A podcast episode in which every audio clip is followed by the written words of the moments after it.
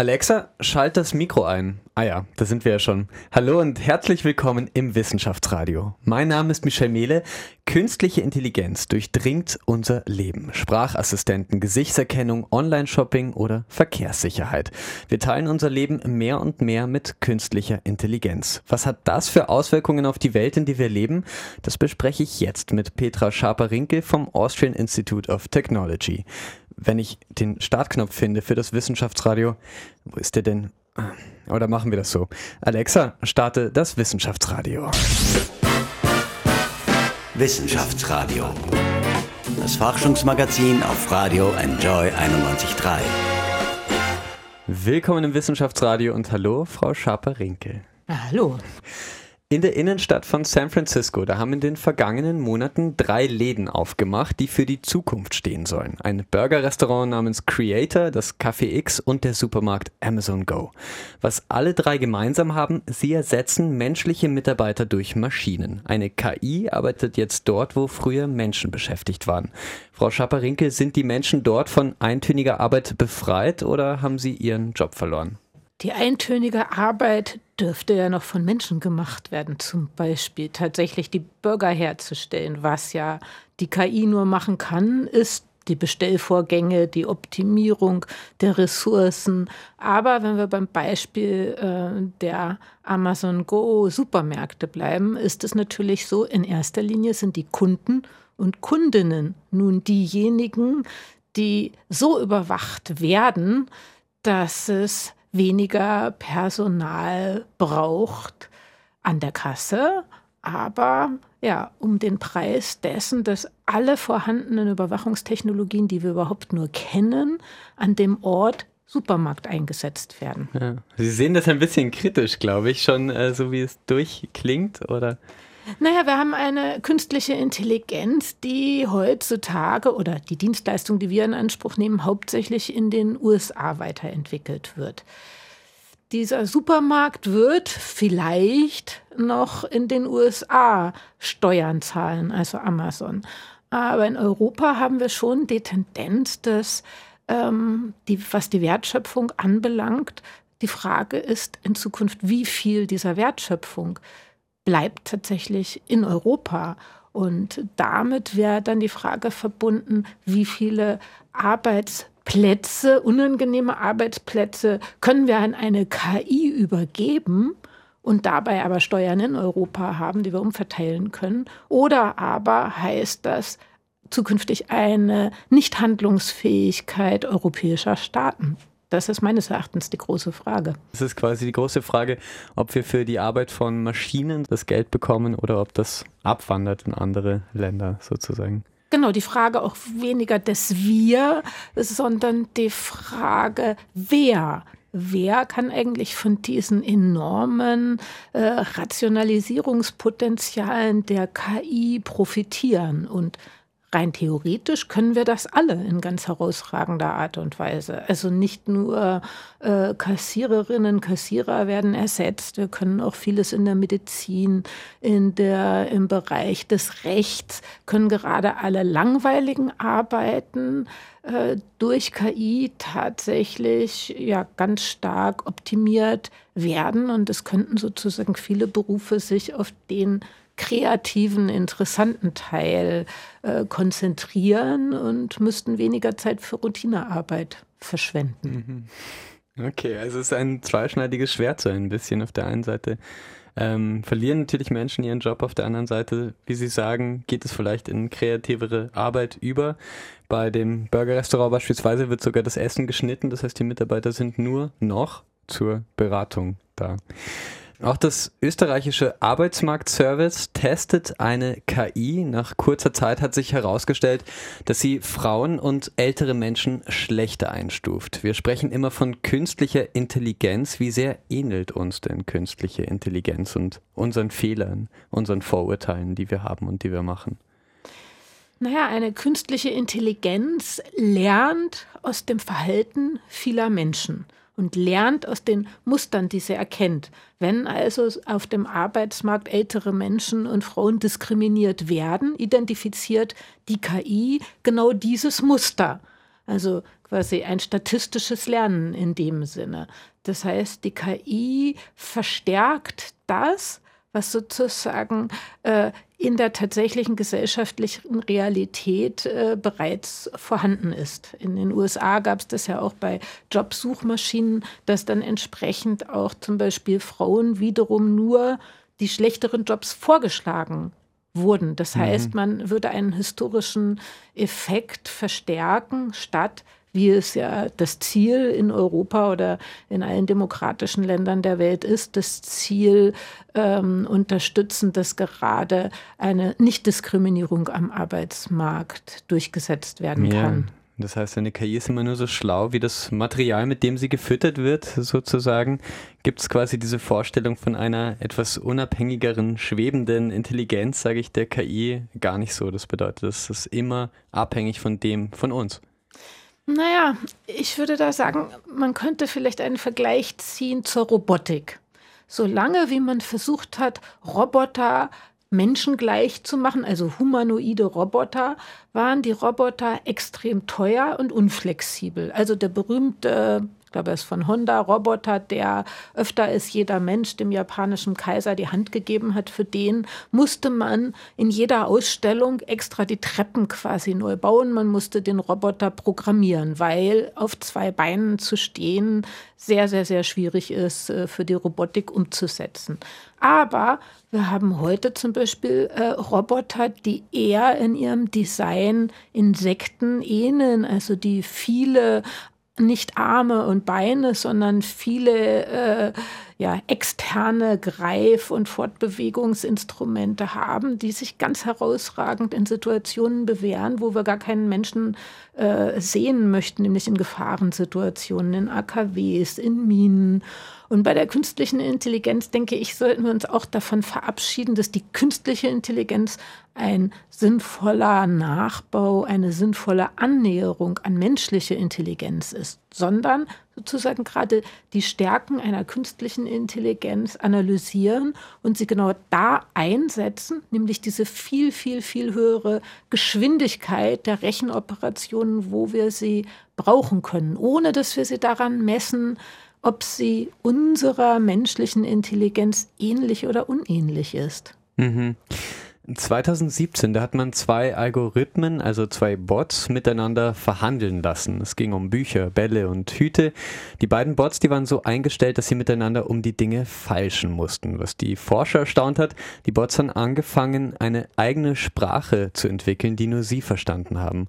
Die Forscher mussten das Experiment dann abbrechen, weil die Sprache für den Menschen nicht mehr verständlich wurde. Wie sehr ähm, unterscheidet sich denn dann diese künstliche Intelligenz von unserer? Wo, wo können wir ihr nicht mehr folgen? Wir können ihr nicht folgen bei der Geschwindigkeit des Lernens. Das ist ja auch genau das äh, innovationsrechtliche, innovationspolitische Problem im Moment. Äh, wir haben das Machine Learning in ihrem, in dem Beispiel von Ihnen ähm, ist es natürlich dann so, dass die eigene Sprache entsteht. Bei den meisten Machine Learning gegeneinander spielen, haben wir die Optimierung von Prozessen. Ein ganz aktuelles Beispiel sind sogenannte Deepfake. Das heißt, mit künstlicher Intelligenz ist es heute sehr viel besser als vor einigen Jahren möglich, äh, Videosequenzen zu manipulieren. Ja. Und zwar so, dass es immer schwieriger wird für einen Nutzer, eine Nutzerin auf den ersten Blick zu sehen, dass zum Beispiel äh, nur der Kopf von Trump auf einem Körper in einer bestimmten Situation ist oder von Angela Merkel oder wem auch immer. Und da hat man nun genau dieses Machine Learning eine, äh, ein Algorithmus analysiert quasi die Fakes der andere lernt daraus, was der andere Algorithmus als Fake erkennt. Das heißt sozusagen, die Algorithmen äh, entwickeln selbsttätig sowohl ihre analytischen Fähigkeiten als auch sozusagen die Art, wie ein Bild bearbeitet werden muss, um nicht als Fake erkannt zu werden, in einer unglaublichen Geschwindigkeit weiter. Und mit dieser Geschwindigkeit äh, können Menschen keine Muster erkennen und werden sie auch niemals erkennen können. Ja, oft schwingt ja bei künstlicher Intelligenz ein bisschen die Angst mit, dass sie uns eines Tages äh, ohne Menschen kontrolliert, weil sie so viel mächtiger ist. Das ist ungefähr bei jedem Film, der Robotik und künstliche Intelligenz behandelt, von Matrix über Terminator zu Odyssee im Weltraum. Ja, wie realistisch ist denn so eine Angst?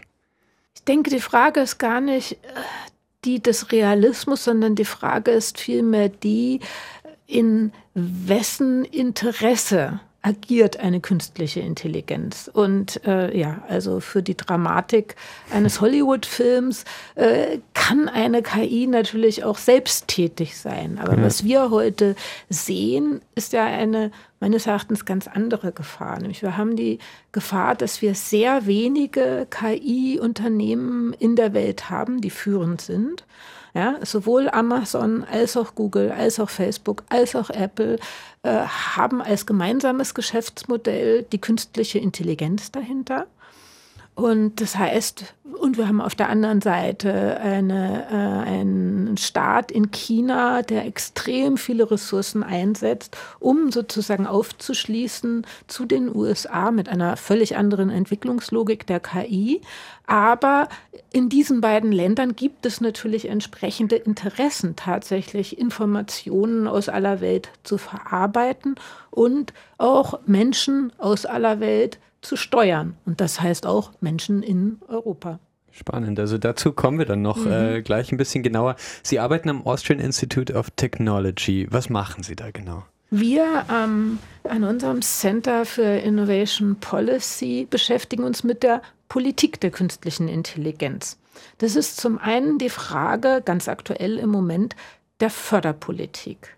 Wenn in Europa in den nächsten Jahren ähm, insgesamt 20, 20 Milliarden Euro für künstliche Intelligenz ausgegeben werden sollen, heißt das natürlich, dass wir eigentlich eine herausragende Gestaltungsmacht haben, die künstliche Intelligenz in Europa so zu gestalten, dass sie auch europäischen Werten, äh, einem europäischen Selbstverständnis, was Demokratie anbelangt, gerecht wird, beziehungsweise Demokratie unterstützt und nicht konterkariert. Ja. Die EU-Kommission hat eine Expertengruppe zum Thema künstliche Intelligenz ins Leben gerufen. Wien-Bezug haben etwa der Belgier Mark Köckelberg, der an der Uni Wien lehrt, oder Sabine Kössegi, die ist Präsidentin des Rats für Robotik und künstliche Intelligenz in Österreich. Die haben ähm, ja im Frühjahr zwei Berichte herausgebracht und einer beschäftigt sich nämlich mit den ethischen Richtlinien bei künstlicher Intelligenz. Da ist ein Draft dazu ähm, schon 2018 herausgekommen. Was sind denn da die Kernpunkte, auf die es ankommt, wenn man quasi unsere Auffassung von Menschenrechten natürlich, von, ähm, ja, von Rechtsstaatlichkeit, ähm, von bestimmten Werten mit der künstlichen Intelligenz verbindet. Was ist da wichtig? Das Zentrale ist tatsächlich die Transparenz einer zukünftigen künstlichen Intelligenz und natürlich auch in gewisser Weise die Rechenschafts- Pflicht, jedes staatliche Handeln muss sich ja rechtfertigen können, wenn also so auch diese Ethikkommission, wenn also äh, im öffentlichen Bereich in Zukunft KI eingesetzt wird, muss sozusagen diese künstliche Intelligenz, deren Entscheidungen überprüfbar sein. Und das, was ich wirklich sehr spannend finde an dem, was die Ethikgruppe da erarbeitet hat, ist, dass sie tatsächlich die Latte dessen, was erreicht werden soll, ziemlich hoch liegt und auch konkret wird. Was wir ansonsten global äh, sind zwar Microsoft, Apple sich alle einig, dass sie eine sehr menschenorientierte KI entwickeln wollen, aber ohne konkrete Vorgaben. Und äh, auf ja. europäischer Ebene wird tatsächlich das verhandelt, was in den europäischen Grundrechten verankert ist, dass das KI kompatibel, dass die KI entsprechend dieser äh, hohen Vorgaben entwickelt werden muss. Ja. Anfang März, da hat die künstliche Intelligenz bei einer Boeing 737 versagt. Das MCAS ist ein System, das Flugzeuge davor schützen soll, zu übersteuern. Bei einem Flug von Ethiopian Airlines am 10. März ist das System durch einen fehlerhaften Sensor getäuscht worden. Die künstliche Intelligenz hat daraufhin den Sinkflug eingeleitet. 157 Menschen sind ums Leben gekommen. Können wir sicherstellen, dass künstliche Intelligenz sicher ist? Das können wir niemals sicherstellen. Ja. Wir können uns dem annähern und ähm, zumindest das, was ja in der Presse dann auch berichtet wurde, war, dass in den USA das Problem auch war, dass die Regulierungsbehörde sehr stark von Unternehmensvertretern bestimmt wurde in den letzten Jahren. Und das ist ja genau das, weshalb es in der europäischen KI-Entwicklung ganz stark darauf ankommt, wirklich eine öffentliche Kontrolle zu gewährleisten, eine breite, ähm, das, was wir als Stakeholder bezeichnen, all diejenigen, die KI etwas angeht, das ist eigentlich die, die gesamte Gesellschaft, also tatsächlich auch diese Gesellschaft zu repräsentieren in den entsprechenden Aufsichts-, Regulierungs-, Gestaltungseinrichtungen, ähm, die es für künstliche Intelligenz geben wird. Ja. Vielen Dank, Frau Schaparinke, bis hierher. Die künstliche Intelligenz, sie ist nur so schlau, wie wir sie machen. Das legt vor allem offen, wie wir über uns denken. Welches Menschenbild geben wir unseren Maschinen? Gleich. Davor aber, Sonys KI Lab hat eine Software namens Flow Composer entwickelt. Sie kann eigene Songs schreiben, je nachdem, welche Musik sie vorher gehört hat. Meine Damen und Herren, bevor wir weitermachen, hier ist das erste Lied, das eine KI geschrieben hat. Hier ist Daddy's Car. Wissenschaftsradio. Das Forschungsmagazin der FH Wien der WKW. Terry Southern mit Break Free. Geschrieben hat diesen Song, erraten, eine künstliche Intelligenz. Willkommen im Wissenschaftsradio. Mein Name ist Michel Mehle. KI ist Werkzeug und Handwerker zugleich. Kann eine Software eines Tages die besseren Popsongs schreiben? Petra Schaparinke forscht am Austrian Institute of Technology. Mit ihr sprechen wir heute über die Zukunft der künstlichen Intelligenz. Hallo. Hallo. Künstliche Intelligenzen haben ein Gegenüber. Die Menschen. Mit ihnen soll die KI kooperieren. Sie soll sie unterstützen beim Komponieren von Musik, beim Lenken eines Autos, bei der Erstellung von Unterrichtsmaterial. Dafür braucht die KI eine Vorstellung von uns Menschen. Wenn man jedoch in die Informatikwelt hineinhorcht und fragt, wie dieses Menschenbild aussieht, dann steht da oft ein Fragezeichen. Entwickler von KI gehen häufig vom DAU, vom dümmsten anzunehmenden User aus. Das ist noch eine freundliche Abkürzung. FSVG steht kurz für Fehler vor Gerät. Chris Urmson war bis 2016 für Google selbstfahrende Autos zuständig und bezeichnete uns als Last Bug in the System, als letzten Fehler im System. Wenn der Mensch schlecht ist, gibt es die Legitimation, ihn einzuordnen, ihn zu verwalten und vor sich selbst zu schützen. Inwieweit, Frau Schaper-Rinkel, ist denn so ein Weltbild gefährlich für den Umgang mit uns selbst?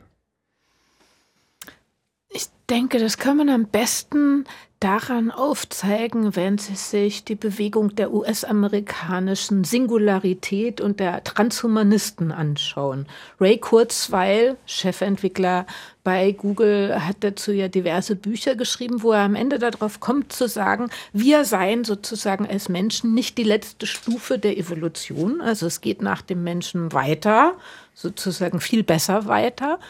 Und das mag ja sein, wenn wir uns die Evolution als eine Art Subjekt vorstellen. Nur in dem Moment, wo wir das nicht tun, sondern wir als Menschen die Kulturleistungen erbracht haben, die bis jetzt halt zu einer zu der Entwicklung künstlicher Intelligenz geführt haben, ähm, dann müssen wir Menschen ähm, kollektiv, demokratisch dafür sorgen, dass diese künstliche Intelligenz uns in unserer Fehleranfälligkeit genau unterstützt und nicht sozusagen wir dabei übrig bleiben. Ja. Ray Kurzweil wird ja auch beim For Game Changers Festival in Wien sein. Anfang April werden Sie hingehen und vielleicht mit ihm diskutieren über dieses Weltbild? Nein, da bin ich auf Reisen. Aber ich denke, dieses Weltbild der Transhumanisten ist so verfestigt und so extrem, dass es da auch wenig Diskussion gibt. Und man muss natürlich auch sagen, dass, ähm, ja, Google, Facebook, Apple in der extremen Konkurrenz, in der sie untereinander stehen, aber auch letztlich in diesem Wettlauf äh, zur künstlichen Intelligenz natürlich auch tatsächlich ähm, eine Dynamik ihrer, in ihrer Entwicklungslogik haben müssen, in der der Mensch ein Störfaktor sein muss. Hm. Brauchen wir ein besseres Bild von uns selbst? Denke, wir brauchen eher ein besseres Bild davon, was wir mit künstlicher Intelligenz in der Zukunft wollen. Und ich denke, es gibt drei Varianten. Also Stephen Hawking hat ja nur zwei Varianten des Umgangs mit der künstlichen Intelligenz äh, am Ende seines Lebens festgestellt. Entweder würde sie uns sozusagen ungeahnte Neuerungen im Positiven bringen oder sie würde halt extrem zerstörerisch äh, sein. Und ich denke, alles, was wir seit diesem, was wir gerade im letzten Jahr gehört haben, ähm, verstärkt das, was er antizipiert hat. Mhm. Wir, sehen eine immer, wir sehen immer machtvollere KI-Anwendungen auf der einen Seite, die immer mehr können. Wir sehen auf der anderen Seite eine immer stärkere ja, Zentrierung von äh, Macht und Einfluss, was die KI-Entwicklung anbelangt, was etwas damit zu tun hat, was wir uns in Europa viel zu wenig anschauen, ist, dass ähm, immer mehr der KI-Entwicklung in der Cloud stattfindet. Mhm. Selbst ein Hardware-Hersteller wie der US-amerikanische Chip-Konzern ähm, Nvidia versuchen in erster Linie heutzutage Services über die Cloud zu verkaufen. Das ist für Startups wunderbar im ersten Moment. Ja, sie haben eine solche Cloud, ähm, sie können sofort loslegen, sie haben die Idee eines Produkts, sie haben Algorithmen, die sie nutzen können. Dazu gehört aber natürlich viel Handarbeit bei der jeweiligen Anwendung. Was wir aber nicht wissen, ist, wie hoch ist eigentlich quasi der, der Innovationsgewinn derer, die, die KI, die dahinter in der Cloud lernt durch all die Anwendungen und all die Anwender und Anwenderinnen dieser Cloud-Services. Ja. Und daher denke ich, ist das was ganz Zentrales für uns in Europa, auch für eine transparente KI, tatsächlich wieder ähm, eine, eine Kontrolle über die Nutzung äh, und über die Weiterentwicklung von Algorithmen zu bekommen. Ja. Also Sie sind da eine Warnerin oder geben auch Hinweise, wenn man quasi nur nach der Macht der Bequemlichkeit geht, sozusagen, sondern Sie hinterfragen äh, diese Sachen auch. Und Sie beraten ja auch in Österreich das Parlament. Was raten Sie denen denn im Moment so? Das für das Parlament erarbeiten wir im Moment äh, jedes halbe Jahr einen sogenannten Monitoring. Bericht. Das heißt, wir schauen uns die gesamte Bandbreite von neuen Technologien an und bei den Technologien, die hohe gesellschaftliche Auswirkungen haben oder haben könnten, versuchen wir in prägnanter Weise zusammenzufassen, was könnte der Punkt sein, der für das Parlament interessant ist. Und was man schon sagen kann, ist, die meisten unserer Themen haben äh, mit künstlicher Intelligenz zu tun. Ich mhm. habe schon Deepfake ähm, erwähnt. Also was zum Beispiel würde das bedeuten, wenn täuschend echte Videos, Vor gefakte Videos tatsächlich äh, möglich sind bei der heutigen Geschwindigkeit von Technologieentwicklung? Also stellen Sie sich vor, gefälschte Videoszenen entweder eines Aufstandes ähm, in einer europäischen Großstadt oder eines Polizeieinsatzes, je nachdem von welcher Seite das kommt, würde sozusagen äh, als echt äh, gesehen werden oder auch ein Attentat, eine, äh, eine Gefahrensituation. Also das sind enorme Gefahren, zum Beispiel mit äh, Deepfakes verbunden sind.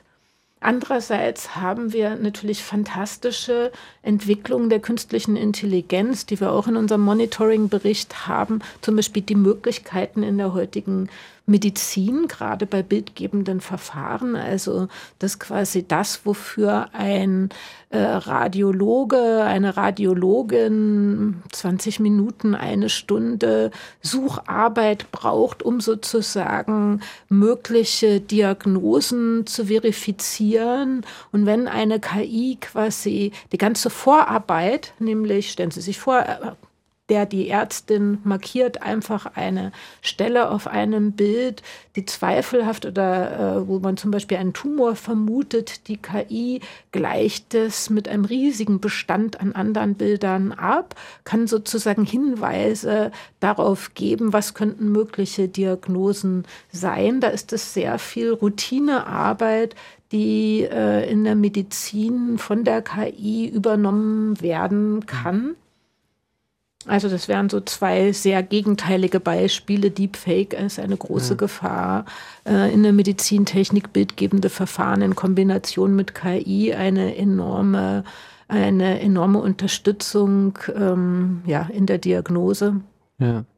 Ja, das ist sehr spannend. Am 26. Mai wählt Österreich ja seinen Teil des EU-Parlaments und ähm, die EU-Kommission hat kurz vor dieser Wahl ähm, oder schon ein, ein, bisschen länger eine Taskforce gegen Fake News gegründet, sozusagen. Ähm, ja, wie sehr spielt dieses Thema? Wie sehr werden Sie vielleicht auch von Parlamentariern gefragt? Was haben wir da zu erwarten? Gibt es sehr viele ähm, Algorithmen, sehr viele Bots, die dann mit Fake-Nachrichten kommen. Wie können wir dagegen vorgehen? Ist das ein bisschen Ihr Thema auch? Das Thema der Fake News, denke ich, ist schon aus der Perspektive der längerfristigen Zukunftsentwicklung schon ein sehr gut bearbeitetes, was die Politik auch schon sehr im Blick hat. Ich denke, für die Zukunft geht es sehr stark um die mehr unsichtbaren, kaum merkbaren Manipulationsversuche. Zum Beispiel, was wir sehen, ist, alle führenden KI-Unternehmen sind sehr interessiert an Grundlagenforschung äh, im Bereich Neuroforschung. Wir sind es gewohnt, die letzten Jahrzehnte, dass wir quasi eher uns die direkte Manipulation des Gehirns, zum Beispiel über äh, Neuroenhancement, über Glückspillen angeschaut haben. Auf der anderen Seite wissen wir noch wenig darum, was führende Unternehmen in dem Bereich eigentlich schon von unserem Verhalten ableiten können. Ja, wir alle kriegen bei Amazon Vorschläge, wenn wir etwas kaufen. Jede, jeder von uns agiert völlig unterschiedlich vor seinem ihren eigenen Bildschirm. Was es aber für Muster eigentlich gibt, die uns zum Beispiel zum Kaufen bringen, aber auch die uns bei Facebook dazu bringen, ähm, etwas zu liken oder auf etwas noch extremer zu reagieren, äh, das wissen wir eigentlich gar nicht, weil wir alle für uns jeweils ja nicht wissen, was ist das, was allen oder sehr vielen Menschen gemeinsam ist. Und diese vielen subtilen Mechanismen, die heute alle gemonitort werden können, ohne dass wir uns dessen auch nur im entferntesten bewusst sind. Diese ganzen Mechanismen, denke ich, die müssen viel stärker auch einfach beforscht werden, damit wir überhaupt wissen, was das langfristig bedeutet. Ja. Ein Beispiel vielleicht, das haben wir auch in unserem einen Bericht vom, für das Parlament, ist, ähm, es ist also sehr gut möglich, zum Beispiel für Banken, in diesem Sinne für einen guten Zweck, nämlich um den Missbrauch zu identifizieren. Also Sie könnten ja sowohl Ihre TAN als auch Ihre PIN, kann sich jemand anderes sozusagen ähm, aneignen. Aber Banken könnten natürlich auch mit einer Software heute schon hervorragend merken, ob sie tatsächlich derjenige sind, der gerade am Bildschirm oder am Smartphone sitzt. Denn jede und jeder von uns hat unverwechselbare Muster von links nach rechts, von oben nach unten, den Druck, mit dem wir einen Bildschirm bedienen, wir alle, ob wir eine Maus bedienen oder ein, ein Touchpad. Also es sind riesige Unterschiede. Das heißt, wir werden auch über unser Verhalten immer stärker identifizierbar. Und das ist natürlich schon gerade unter Demokratiegesichtspunkten extrem zweifelhaft, weil wir ja gar nicht wissen, was zum Beispiel mit solchen Daten, die für einen bestimmten Zweck erhoben werden, im Weiteren geschieht. Ja, Sie selbst betonen immer wieder, dass man künstliche Intelligenz nicht privaten Anbietern überlassen dürfe. Der Staat müsse die Infrastruktur kontrollieren. Aber ist das überhaupt noch möglich, wenn KI all unsere Lebensbereiche durchzieht? Es ist eine super spannende Frage und eigentlich ist es die Kernfrage der ganzen Debatte. Wir haben, wir verstehen unter Infrastruktur heute noch sehr stark so etwas wie das Eisenbahnnetz. Äh, genau, das Eisenbahnnetz oder aber auch die Infrastruktur der Telekommunikation, was wir noch nicht richtig im Blick haben als Gesellschaft, sind die digitalen Infrastrukturen, die darauf liegen. Ja, für mich zum Beispiel ist so etwas wie Amazon eine Infrastruktur. Ja, es ist nichts anderes als eine Plattform äh, für den Handel. Ja, diese Plattform ist äh, so extrem gewachsen, dass sie in den USA zeigt sich, dass ja schon in der Lage ist, Städte sozusagen zu erpressen. Äh, und natürlich wird sie, also der, der Firmensitz, also da wo sich, wo sich Amazon ansiedelt, hängt ja sehr stark davon ab, was Städte an Bedingungen bieten. Ja, es gibt also immer mehr einen Wettbewerb von Städten um die Ansiedlung von ganz zentralen Akteuren wie äh, Firmen wie Amazon oder Google oder ähm, Apple-Standorten. Und andererseits ist es kein Naturgesetz, dass wir über, dass wir über Amazon einkaufen. Es ist kein Naturgesetz, dass wir über PayPal und Visa bezahlen, sondern es ist tatsächlich so, dass mit der künstlichen Intelligenz, mit der Digitalisierung sind es eigentlich selbstverständliche Alltagsdienstleistungen, die auch in Europa erbracht werden könnten wie so etwas funktionieren kann, ob wir tatsächlich die Möglichkeit haben, ähm, solche Infrastrukturen aufzubauen, wäre keine staatliche Frage in Österreich, nicht mal eine, eine Regierungsfrage auf europäischer Ebene. Denn ich denke, das, was die Infrastrukturen der Vergangenheit attraktiv gemacht hat, Telekommunikation, Eisenbahn, war, dass sie in der jeweiligen Zeit vom sinnvollsten, für den Gegenstandsbereich sinnvollsten Akteur aufgebaut und verwaltet wurden. Das war in der Zeit der Nationalstaat.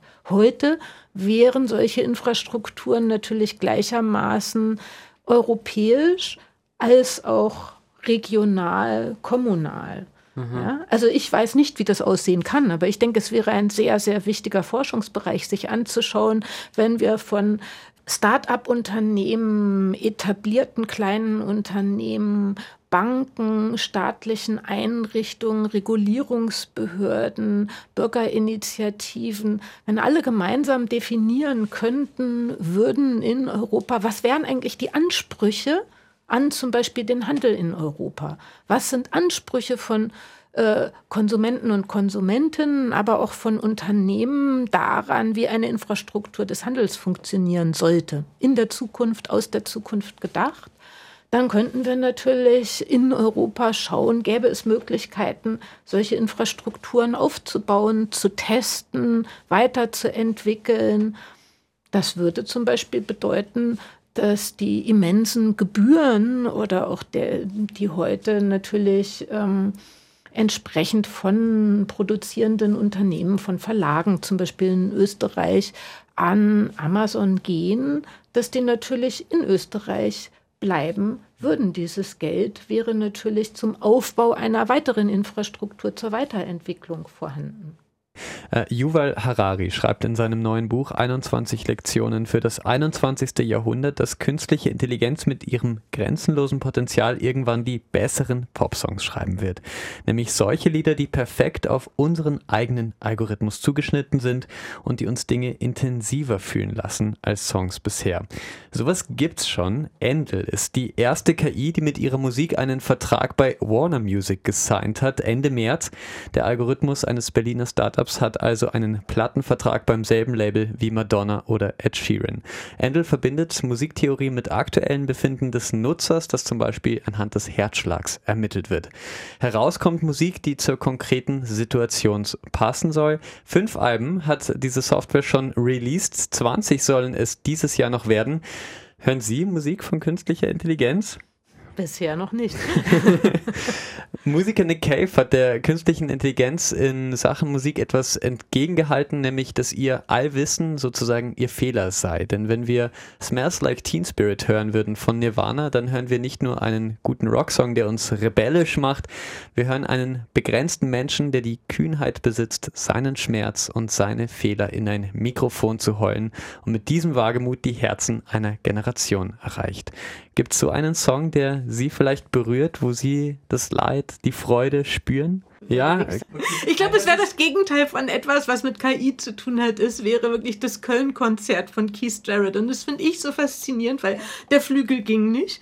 Ähm, der Saal war nicht der richtige. Alles ging schief. Und trotzdem ist diese Live-Aufnahme etwas, was uns noch heute ähm, und ich glaube, so der, der Anfang vom, das ist ja alles recht la lang, aber also so der Anfang vom ähm, Köln-Konzert äh, wäre sowas für mich und das absolute Gegenteil von KI. Eigentlich quasi das Besondere aus dem Chaos heraus, aus dem Moment heraus, dass eigentlich alles schiefgegangen ist und man trotzdem in dem Moment äh, das Publikum da hat. Und das ist schon faszinierend, oder? Das ist aller Studio, also alle Studioaufnahmen danach sind ja auch niemals berühmt geworden, sondern nur sozusagen die Improvisation bei aller Schwierigkeit. Wissenschaftsradio. Forschung einfach erklärt. Präsentiert von der Fachhochschule Wien der WKW auf Radio Enjoy 91.3. Artificial Intelligence, Machine Learning, Robotics, das sind die Themen hier beim Symposium im Austrian Institute for Technology. Wolfgang Knoll, Geschäftsführer vom AIT. Wie sieht denn das Programm bei diesem Symposium genau aus? Was sind die Schwerpunkte? Das Allgemeine von Artificial Intelligence, was ist es, was diese disruptiven Elemente beinhaltet, wo sind die Challenges, die wir nicht nur technisch, sondern auch vielleicht für die Gesellschaft, für uns alle sehen. Wo würde AI uns ein Stück weiterbringen in technischen Lösungen für die Global Challenges insbesondere? Vor genau 20 Jahren, äh, Ende März 1999, kam der Film Matrix in die Kinos. In dem Film war jetzt äh, künstliche Intelligenz relativ negativ dargestellt. Aus heutiger Sicht verstehen Sie das, wenn Leute Angst haben vor künstlicher Intelligenz? In gewisser Weise verstehe ich es, weil natürlich das, was damit zu tun hat, was ich nicht verstehe, macht mich eh beunruhigt. Ich kenne jetzt so verschiedene Wellen. Das war die, die Genetic Engineering war so eine Welle, wo man dachte, jetzt kommen alle diese Monster-Lebewesen. Da war die Nanotechnologie, dass wir auch alle von diesen kleinen, wuseligen Dingen da überrollt werden. Jetzt plötzlich kommt die nächste Welle, die sozusagen auch den Menschen als Krönung der Schöpfung ersetzen. Und das macht den Leuten Angst und vielleicht viel konkreter, dass natürlich all das, was potenziell damit möglich ist, dann auch mich mit meinem Arbeitsplatz auch bedrohen könnte. Ich glaube, das ist so die konkreteste Befürchtung, die die Menschen haben. Was vielleicht dieses Mal etwas anders ist als vielleicht bei den früheren industriellen Revolutionen ist, dass es eben auch die White Colors trifft. Also dass alle, die dachten, sie haben jetzt so einen absolut sicheren Job bei einer Bank oder ich weiß nicht wo in einem Büro, dass die auch ersetzbar sein könnten. Ich glaube, das ist das, worum es dann hier geht in der Vermittlung auch an die Öffentlichkeit, weil wir wollen das ja schon proaktiv aufgreifen, um auch die Chancen vor allem als Unterstützung für das, was wir heute in vielen sinnlosen Arbeitsschritten dann durch intelligente Maschinen ersetzen lassen können. Und es gibt schlichtweg Bereiche, wo, wo wir schlichtweg die Menschen nicht haben, die wir brauchen. Und da wird es einen Schritt hingeben dann zu Maschinen und die müssen intelligent sein. Ich habe neulich ein schönes Beispiel gehört von der Schwierigkeit, die man hatte, als man vom Fahrstuhlführer zum automatischen Fahrstuhl übergegangen ist. Da hat man auch lange den Fahrstuhlführer nur als Attrappe dabei gehabt. Der war technisch nicht mehr notwendig, aber die Leute hätten Angst gehabt, in eine Maschine zu sitzen, die sie von einem Stockwerk ins andere bringt, vollautomatisch. Kein Mensch, glaube ich, hat irgendwelche Befürchtungen, in einen Aufzug heute zu steigen. In welchen Bereichen haben wir es denn eigentlich heute eh schon mit KI zu tun, also mit künstlicher Intelligenz zu tun, ohne dass es jetzt für den Laien auf den ersten Blick überhaupt sichtbar ist? Naja, es gibt natürlich viel noch sehr in der Entwicklung, hängt ein bisschen davon ab, wo ich die Grenze ziehe. Nicht, dass ich jetzt automatische Maschinen habe, die vollautomatisch programmiert werden, dass ich schon Roboter habe, die auf bestimmte externe Signale reagieren und so gesehen dann eine Vorstufe von Intelligenz haben. Das ist etwas, was da ist, aber vieles hat natürlich erst jetzt so eine exponentielle Wachstumskurve, weil entsprechend andere Faktoren additiv oder multiplikativ dazukommen. Die Leistungsfähigkeit von Computern, die Daten, die ich zur Verfügung habe, die viele Sensorik, die ich dazu bekomme. Und dadurch gibt es jetzt diese sehr rasante Entwicklung dann auch bei der Artificial Intelligence. Das IT ist ja die größte technologische Forschungseinrichtung in Österreich. Woran wird gerade geforscht?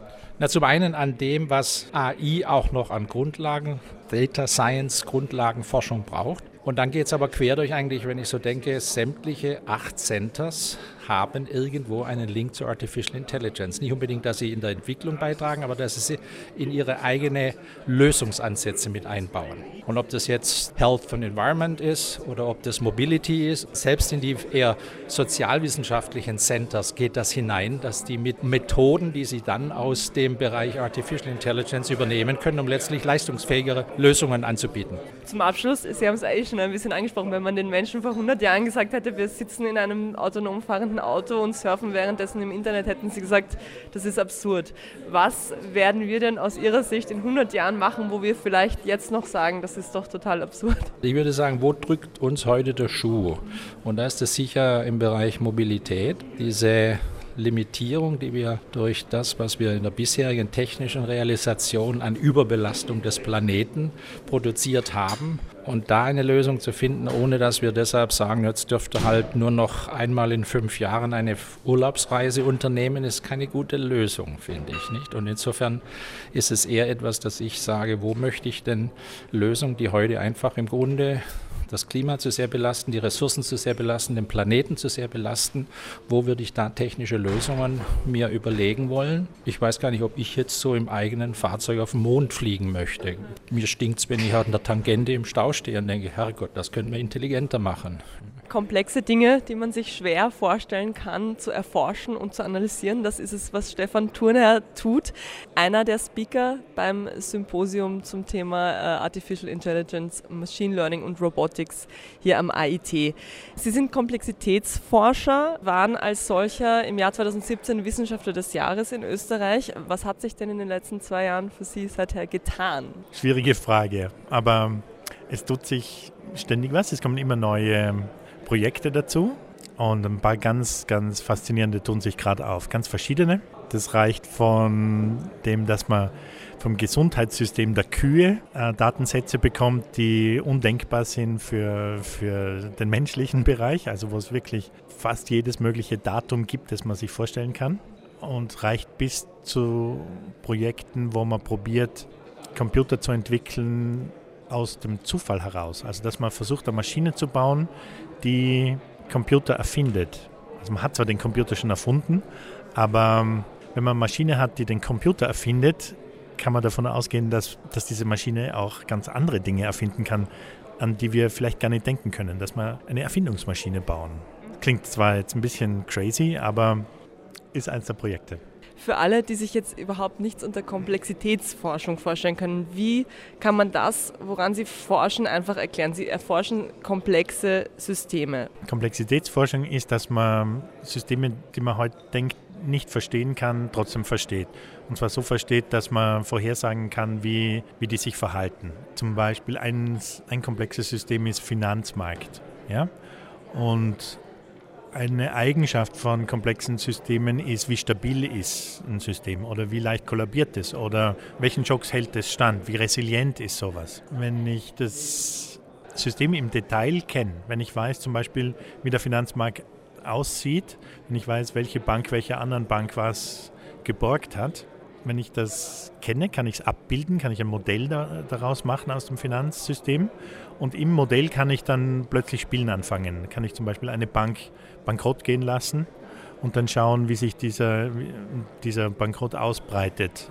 Und dann kann man, wenn man es im Modell mal hat, kann man schauen, wenn ich das System anders regulieren würde, wenn ich es anders aufbauen würde, wenn ich es anders, äh, wenn ich einen anderen Incentive-Rahmen gebe für die Akteure, kann ich es viel stabiler machen. Was wäre das stabilste überhaupt? Und so kann man mehr oder weniger durch ein gutes Modell ein System in den Griff kriegen. Was sind die Systeme, die es heute am wichtigsten zu erforschen oder zu analysieren und zu verstehen gilt? Es gibt die zwei großen Probleme auf der Welt, ja, und die bleiben für alle die gleichen. Das eine ist, dass man Planeten kaputt macht und das andere ist, dass vielleicht die offene Gesellschaft kaputt wird. Und beides sind komplexe Systeme, wo man das Klima weitaus besser versteht und die Prozesse, die da zurzeit abgehen. Man versteht es natürlich nicht 100 Prozent, aber, aber die generellen Trends sind jetzt, sind jetzt vollkommen klar. Das ist ein komplexes System natürlich. Und das, was gesellschaftlich sich abspielt zurzeit mit hm, der Demokratiekrise oder mit, mit ähm, wie mit Fakten oder Wahrheit umgegangen wird, was die Rolle von äh, Journalismus betrifft und Politik etc. Das ist alles im Umbruch, ist natürlich auch ein komplexes System. Und ähm, wie man das schafft, dass das nicht kaputt geht und ein 300 Jahre gewachsenes System kaputt geht, das glaube ich wäre das Wichtigste, dass man versteht. Dass man es schneller versteht, als es kaputt geht. Kann man aus der Komplexitätsforschung also, wenn Sie so funktioniert, wie sie funktionieren soll, Handlungsanweisungen ableiten für Regierungen, für die ganze Welt. Und gibt es das schon? Machen Sie das schon? Also geben Sie Handlungsanweisungen raus? Was wir probieren ist, wenn wir ein Modell abbilden, also zum Beispiel bilden wir tatsächlich Finanzmärkte ab oder das Gesundheitssystem von Österreich bilden wir, versuchen wir eins zu eins abzubilden. Was wir tun können, ist dann Szenarien durchspielen. Und da braucht man dann gar nicht viel zu erklären. Wenn ich das Entscheidungsträgern vorspiele, kann man sich ganz andere Meinung bilden, wie gewisse Möglichkeiten des, des Eingreifens sich auswirken oder was es für Möglichkeiten gibt, an die man nicht denkt, die passieren, wenn man so und so eingreift. Da wollen wir unbedingt hin und zum Teil machen wir das. Ja, der, der Grund, warum wir das machen, ist, ist, Systeme besser beherrschen zu können, besser planen zu können und am Schluss besser managen zu können oder besser zu regulieren. Jetzt ist natürlich die Grundlage von, die, von der Komplexitätsforschung Big Data eigentlich, viele, viele Daten. Sie sehen das ja recht kritisch. Ich habe äh, letztens gehört, Sie haben äh, gesagt im, im Rahmen der Wiener Vorlesung, äh, wir gehen quasi eine selbstverschuldete Unmündigkeit ein oder die Privatsphäre löst sich auf. Gleichzeitig forschen Sie mit vielen, vielen Daten. Wie lösen Sie diesen Widerspruch? Also ich glaube, es ist kein Widerspruch. Wir leben in einer Zeit, wo, wo wir ähm, diese Daten zur Verfügung haben, aufnehmen und das wird nicht weniger werden. Und wir müssen damit umgehen lernen. Und zwar vor allem im, im positiven Bereich. Wie man mit, mit großen Daten umgeht, für Überwachung und für Spionage und für Nudging, wie man, wie man Leute manipuliert etc. Dafür ist das relativ, das ist relativ einfach, diese Daten dafür zu nutzen. Viel schwerer ist es zu nutzen äh, im Sinn, dass man, dass man Transparenz schafft, dass man weite Teile der Bevölkerung aufklärt, was jetzt die, die Fakten wirklich sind, was die Konsequenzen sind von Entscheidungen, dass man da zu einer, hm, zum Gleichgewicht des Schreckens irgendwie kommt. Ich glaube, es ist extrem wichtig, dass man da hands-on mitmacht und, und Tools schafft, die, die andere dann verwenden können, um eben nicht ausgeliefert zu sein, denen, die am besten mit den Daten umgehen können. Und das sind zurzeit sicher Westküstenfirmen. Sie sind Leiter des Complexity Science Hub in Wien. Jetzt haben Sie es vorher in Ihrem Vortrag schon kurz angesprochen. Was macht das Complexity Science Hub und inwiefern kommt künstliche Intelligenz dabei vor? Beziehungsweise wozu braucht Komplexitätsforschung künstliche Intelligenz? Also das Complexity Science Hub sind 20 Leute, kreative junge Leute, die an Problemen arbeiten, die versuchen Probleme zu lösen. Fast alle der Probleme haben zu tun mit, mit irgendwelchen praktischen Problemen, wie im Gesundheitssystem, wie resilient ist es, äh, was sind für ökonomische, wie kann man ökonomische Schocks vorhersagen, was, wie kann man den Finanzmarkt besser regulieren, wie kann man Privacy messen, wie kann man unfaire Algorithmen erkennen. Themen dieser Art sind, sind so die, die, die groben Fragen und denen versuchen wir uns eben zu nähern mit konventionellen Tools und aber auch unkonventionellen Tools. Also wir versuchen auch neue Methoden zu schaffen, mit denen man dann erst Fortschritte machen kann. Das ist, glaube ich, das Hauptziel des Hubs. Ein weiteres Ziel ist, dass die Leute, die dort arbeiten, alle die gleichen Methoden können und dass die sich gegenseitig lehren. Ja, das ist, das ist, das, es gibt eine ganze Reihe von Artificial Intelligence Tools, die man traditionellerweise nicht alle lernt auf einer Uni. Bei uns wäre das irgendwie ganz normal, dass wenn einer was kann und verwendet hat, dass, dass man bei der Tea Time, dass das jeder andere auch oder jede andere auch weiß und, und dann sofort lernen will und in einem Projekt dann dabei ist und dann ähm, sofort Hands-on-Erfahrung mit, mit neuen Algorithmen, mit neuen mathematischen Methoden, mit neuen Netzwerk-Analytics-Sachen hat. Also dass sich das Wissen ganz anders schnell ausbreitet und, und viel mehr problemorientiert und nicht top-down ist. Also das heißt also, Artificial Intelligence ist etwas, was bei Ihnen schon total integriert ist und was, womit Sie jeden Tag eigentlich schon arbeiten. Ja, also das ist eins von mehreren Handwerkszeugen. Also Artificial Intelligence ist nicht ein Handwerkszeug, das ist, das ist ein 15, 20 verschiedene Methoden, die man, die man verwenden kann und in verschiedenen Bereichen verschieden einsetzen muss oder adaptieren muss oder neu erfinden muss. Aber dazu kommt bei uns auch sehr viel dieses Agent-Based Modeling dazu, Spieltheorie, Netzwerktheorie. Das sind, sind alles keine per se neuen Felder, aber die Kombination, in der wir das verwenden, ist es neu. Das kann man nicht so vielen Stellen auf der Welt, glaube ich, lernen oder mitkriegen. Wissenschaftsradio. Forschung einfach erklärt.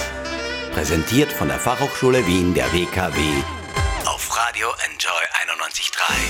Willkommen im Wissenschaftsradio. Ich fühle, also bin ich. Das ist ungefähr äh, eine Möglichkeit, wie wir uns definieren können, im Gegensatz zu künstlicher Intelligenz oder Maschinen. Ganz richtig ist das aber nicht mehr. Bei mir im Studio ist Petra Schaper-Rinkel. Hallo. Hallo. Sie forscht am Austrian Institute of Technology.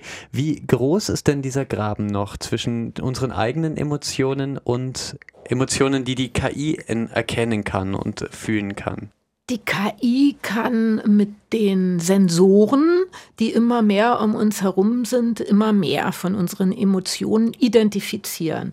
Ja, wir haben überall Kameras, das heißt, unsere Hauptemotionen, die durch Mimik ausgedrückt werden, sind identifizierbar. Wir haben immer mehr Sensoren, die die Vitalzeichen identifizieren können. Wir haben immer mehr Sensoren, äh, die Töne identifizieren und damit auch unsere Stimmlage, unser Sprechtempo, die Unterschiede darin. Und das heißt, dass eigentlich künstliche Intelligenz zusammengenommen ähm, entsprechende Anwendungen unsere Emotionen umfassend erkennen mhm. können. DeepMind ist ein Unternehmen, das sich auf die Entwicklung künstlicher Intelligenzen spezialisiert hat. 2015 und 2016 hat es zwei Profispieler in dem komplexen Spiel Go geschlagen. Ende März hat es in einem Computerstrategiespiel gegen zwei Profispieler jedes Match gewonnen. Das ist eine noch komplexere Situation. Was bedeuten denn diese Siege gegen den Menschen? Immerhin sind das ja trotzdem noch begrenzte Spielumgebungen. Stimmt, das sind begrenzte Spielumgebungen, aber äh, künstliche Intelligenz Intelligenzalgorithmen haben auch bereits in den USA äh, Profi, führende Profi-Pokerspieler besiegt. Und das, denke ich, ist viel spannender als jedes sehr begrenzte Spiel, weil mit Pokern verbinden wir Intuition, verbinden wir ein strategisches Verhältnis zu anderen, was wir eigentlich nur einer Mischung aus, äh, ja, menschlichen, menschlicher Intuition, ähm, der Verbindung von unvollständiger Information mit Intuition. Und wenn das heute eine künstliche Intelligenz bereits schlagen kann, sehen wir natürlich, wie vieles von uns eigentlich lesbar ist, ohne dass wir natürlich im Einzelnen wissen, auch gerade beim Machine Learning, äh, in welcher Gewichtung, das ist ja gerade das Spannende beim Maschinenlernen, ähm, das Unsupervised Learning bedeutet gerade, dass wir als äh, Menschen nur noch begrenzt wissen können, was eigentlich die Maschine in ihrem selbsttätigen Lernen da gerade lernt. Also wissen wir auch nur begrenzt, was eigentlich äh, von uns erkannt wird. Letztlich sehen wir das indirekt darüber, dass zum Beispiel Pokerspieler besiegt werden, ja. dass die KI funktioniert. Wie sie genau funktioniert, ob das noch die Firma weiß, die die KI entwickelt hat, das wissen wir zurzeit nicht. Sehr spannend. Also das Pokerface hat sozusagen nichts äh, gebracht.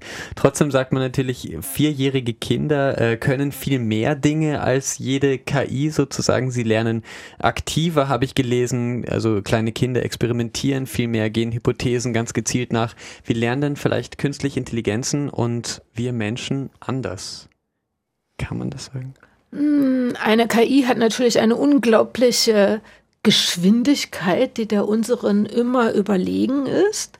Ähm, es gibt einen entzückenden Film, der sich ein wenig auch dieser Frage widmet. Das ist Her.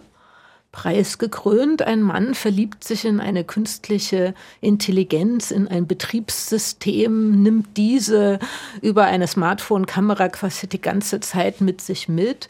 Die KI Samantha versucht in diesem Film, äh, versucht natürlich sozusagen äh, mitzuspielen in diesem Spiel, äh, in diesem Liebesspiel bis zu ganz absurden, äh, köstlichen, lustigen Szenen. Und dann gibt es aber mit einem Mal einen Wandel. Irgendwann ja, versteht, also wird die KI so dargestellt, dass sie versteht, dass sie bestimmte Dinge nicht kann körperlich zum Beispiel nicht agieren kann, auch nicht stellvertretend. Und in dem Moment in diesem Film emanzipiert sich quasi die KI von den Menschen und ähm, beginnt sich mit anderen künstlichen Intelligenzen zu ja, vergesellschaften, ähm, etwas weiterzuentwickeln. Und das Spannende ist, äh, die KI verlässt dann quasi ähm, die Menschen, die ja doch immer recht gleich sind in ihren Spielchen untereinander und damit auch in ihren Spielchen mit der KI und beschließen in diesem Film, dass sie einen französischen Philosophen der 1970er Jahre quasi rekonstruieren wollen als KI, um einen anspruchsvolleren äh, quasi KI-Freund zu haben. Und was ich an diesem Film sehr spannend finde, ist, dass er einen Punkt deutlich macht, aber auf spielerische Art und Weise, nämlich, dass die KI-Entwicklungslogik und das, was Intelligenz und Ziele sind, einfach völlig andere sein könnten, rein theoretisch, ja. wenn Maschinen gegeneinander spielen als Mensch-Maschine-Spielchen. Ja. Gerade sind in Österreich die 5G-Frequenzen vergeben worden. Möglich sein sollen viel, viel schnellere Internetverbindungen. Die Frage ist, wird das wirklich passieren? Wie schnell kommt sozusagen diese Zukunft auf uns zu, über die wir jetzt gesprochen haben? Von der Breitbandmilliarde für die Telekommunikationskonzerne, da ist ja etwa nur zwei Millionen Euro ausgeschöpft äh, worden. Glauben Sie, dass Österreich eine Infrastruktur schafft, in der künstliche Intelligenz geht? Ich denke, es sollte zumindest alles dafür getan werden von allen Akteuren, ähm, dass es eine solche Infrastruktur gibt. Aber dass es nicht bei der technischen Infrastruktur bleibt, sondern dass es auch tatsächlich darum geht, Anwendungen in die Breite zu bringen. Und für mich ist das wichtigste Beispiel eigentlich äh, Industrie 4.0. Wenn wir uns die Geschichte von Industrie 4.0 anschauen, dann ist es der Versuch der alten Industrien, sich in das 21. Jahrhundert zu retten, was richtig und wichtig ist. Aber eigentlich gibt ja gerade ähm, KI, gibt die neue Infrastruktur, Telekommunikationsinfrastrukturen, die jetzt gerade gestaltet werden, äh, würden eine Industrie ermöglichen, die viel mehr in die Breite geht, die viel dezentraler ist. Wenn Sie sich vorstellen, Konzepte von Industrie 4.0 verbinden meistens alte Industrien. Ja? Wenn, wir, wenn, wir aber, wenn wir aber künstliche Intelligenz, 3D-Druck, und die neuen Infrastrukturen zusammendenken, wäre es möglich, dass wir vor Ort, egal ob das in einer Ortschaft in Vorarlberg oder in Wien ist, haben wir ganz andere Möglichkeiten in der Zukunft tatsächlich auch selber zu designen, selber zu entwickeln, ähm, selber zu produzieren und das Ganze dezentral zu machen. Und dafür brauchen wir eben diese äh, Infrastrukturen als Grundlage, gerade auch in Europa für ein Stadt-Land-Verhältnis, was es attraktiv macht, an allen Orten in Europa nicht nur zu wohnen, sondern tatsächlich auch dezentral arbeiten zu können. Okay, sehr spannend, was da auf uns äh, zukommt. Ähm, mal sehen, wie schnell das passieren wird, aber trotzdem sehr, sehr viel von dem, worüber wir gesprochen haben, ist ja auch schon da in einer gewissen Weise. Vielen Dank, Frau Schaperinke. Ich danke Ihnen. Wenn euch der Podcast gefallen hat oder ihr jemanden kennt, dem er gefallen würde, freuen wir uns natürlich, wenn ihr ihn ja, weiterleitet oder empfehlt. Ansonsten sehen wir uns nächste Woche am Dienstag wieder für eine neue Folge im Wissenschaftsradio. Wir machen hier Schluss und bevor ich jetzt noch ewig den Ausknopf suche, sage ich natürlich, Alexa, spiel den Stinger. Wissenschaftsradio, das Forschungsmagazin der FH Wien der WKW.